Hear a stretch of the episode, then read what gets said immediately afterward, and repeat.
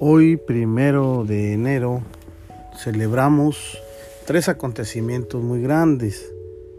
Por un lado, el inicio del año 2020, 2020. Hoy en todo el mundo se celebra el comienzo de un año civil. Es un cambio, es cierto, en el calendario. Es una hoja más, un día más. Pero para el cristiano, para el católico, debe ser una oportunidad de renacer o de hacer de nuevo los cambios de ciclos, eh, nacer de nuevo. Los cambios de ciclos nos sugieren siempre un volver a, a empezar, reiniciarnos, es volver a nacer, ¿verdad? Vamos a preguntarnos, ¿qué hice yo por Cristo? ¿Qué hago actualmente por Él y qué debo hacer por Él? Por eso al iniciar este nuevo año civil, Pongo mi vida ante Papá Dios y le pido su bendición, como nos dice ahora el libro de los números, lo que hicieron pues los israelitas con Aarón y Moisés. Número dos, también celebramos la Jornada Mundial por la Paz. Cada año el Papa Francisco nos ah, invita a celebrar la paz.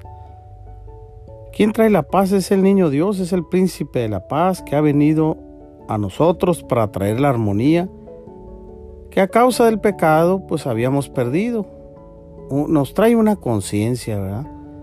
Si el año civil nos trae una oportunidad de nacer, de renacer, de trabajar por Cristo, la Jornada Mundial por la Paz nos trae una conciencia clara de que hemos pecado pero es necesario retornar la, la, armonía a Cristo que nos trae la paz, a nuestro principio, para poder nacer de nuevo, como le pasó a Nicodemo, tienes que nacer de nuevo.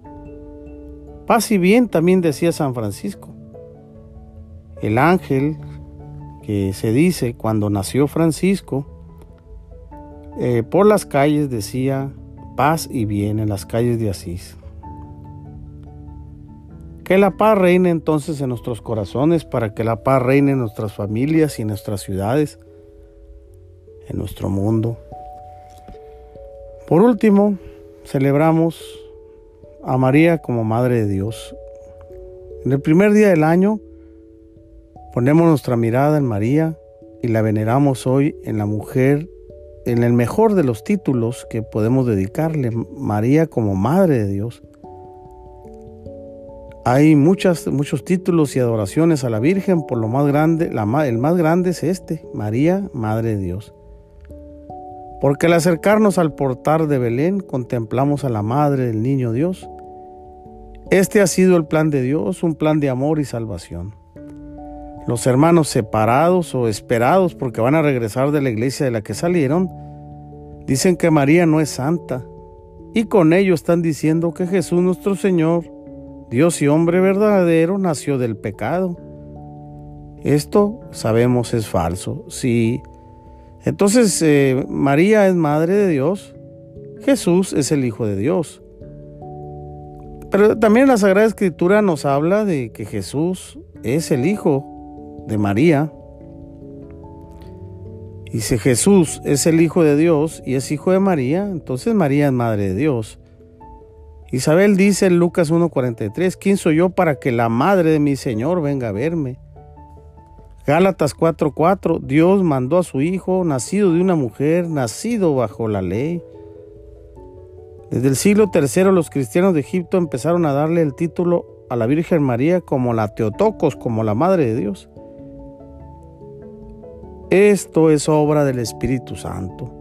No puede ser una obra humana que una mujer sencilla de Nazaret, que traía el agua, que hacía tortillas o que hacía pan y que daba de comer a sus padres y que era sencilla y humilde, es la Madre de Dios, la Madre de Jesús, porque es obra de Dios. Nos dice Juan 1.14, el Verbo se hizo carne y habitó entre nosotros y fue la carne de María. Entonces, por lo tanto, María es madre del Hijo de Dios hecho hombre. Esto es lo que quiere decir Teotocos. María, Madre de Dios. La Sagrada Escritura, la Biblia atestiguan de que María es Madre de Jesús en las bodas de Caná, al pie de la cruz.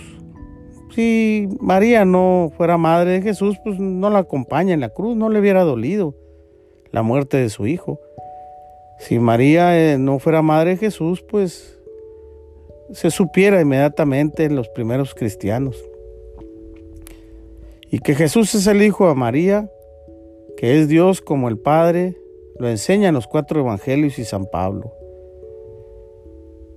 Por eso nos dice San Agustín que madre también, eh, la Virgen María es madre de fe, porque concibió a Jesús antes que en su vientre, en su corazón, es decir, ella creyó. Dichosa tú que has creído.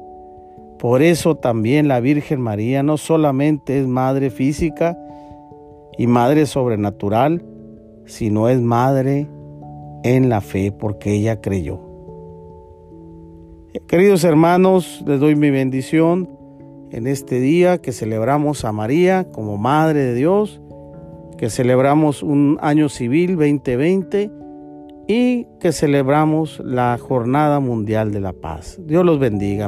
La bendición de Dios Todopoderoso, Padre, Hijo, Espíritu Santo, esté con ustedes y permanezca para siempre. Que así sea.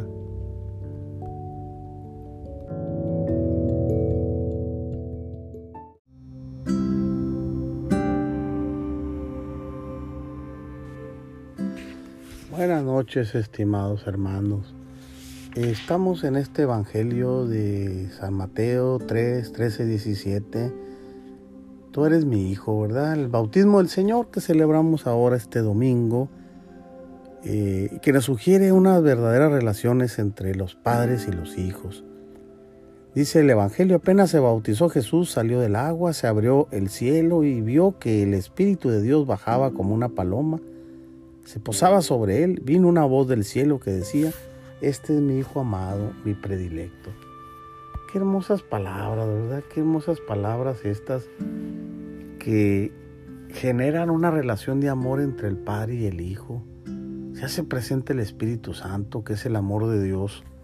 Qué padre, qué hermoso, ¿no? Que, que el, Dios, que Jesucristo le hable a Dios, papá, papito, abá, porque esa relación de amor, ¿no? Entonces esta paternidad divina nos lleva a una paternidad también humana, a, cómo están las relaciones entre las personas, entre los padres, entre los hijos, cómo están, ¿verdad? Eh, al parecer están a veces un poco deterioradas, entra el chamuco, entra el chango, entra el, diablo, el, el, que divide, el que separa. Entonces a veces están muy, muy dañadas estas relaciones humanas entre padres e hijos. Y nos dice la misma palabra de Dios, ¿verdad? Este, en el, eh, pues eh, en el Evangelio, digamos, nos dice Colosenses 3, 18, 21. Hijos, obedezcan en todos sus padres, porque esto es grato al Señor. Padres, no exasperen a sus hijos, no sea que se vuelvan tristes o pacados. Entonces se le recomienda esa obediencia de los hijos, una obediencia no de esclavos ni de militares, una obediencia filial, ¿verdad? Digamos, una pues que esté fundamentada en el amor, esa obediencia, ¿verdad? Los hijos que haya respeto, que haya obediencia a sus padres, que haya cariño, que haya afecto. Eh, oye, pues todo le han dado sus padres, les, se quitan el pan de la boca literalmente hay que ser desagradecidos, ¿verdad? Los hijos. ¿Cuántos hijos desagradecidos podemos haber con Dios? Que no hacemos oración, que no vamos a Dios, con nuestros padres de la tierra. Honra a tu padre y a tu madre para que tengas larga vida, dice la palabra de Dios. Eh, entonces, esto, esto está sucediendo, ¿verdad? Estas relaciones entre padres e hijos. Y también dice, Padres, no exasperen a sus hijos. en positivo sería, no, téngales paciencia. O sea, no, no les exijan tanto, pues no, no los desanimen. No, que no haya tantos reproches, tantas observaciones negativas. comuniquen pues, pues, ese sentido de libertad, de protección, de confianza en sí mismos, de seguridad. Ayúdenlos, es decir, sean padres, comuniquen la vida. Eso pues está también para los padres biológicos de familia normal y para los padres también de la iglesia, para aquel que tiene autoridad, los maestros de la escuela. Seamos padres. O sea, generemos vida en las personas, no muerte. Yo creo que esa es la paternidad divina aplicada a la paternidad humana. Eso es algo hermoso, ser padre, generar vida, no generar muerte. Y, pero si estamos eh, exigiendo de más, si estamos eh, desanimando, criticando, pues ¿cómo va a crecer una persona así? ¿Cómo va a crecer con pura crítica? ¿Cómo va, va a alentarse una persona? No es por ahí el camino. Pues sea un padre de familia, sea espiritual o de una familia normal, pues no debe solamente amar al, hijo ideal, al hijo ideal que sí cumple, al fiel ideal.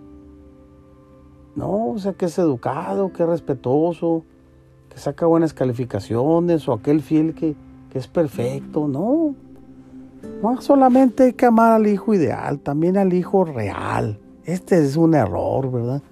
No amar al hijo real y, pretender pues no ser verdaderos padres. Yo creo que es necesario, es un llamado a la paternidad humana, este, este pasaje del Evangelio del bautismo del Señor. Fíjense a dónde nos lleva, qué hermoso, ¿no?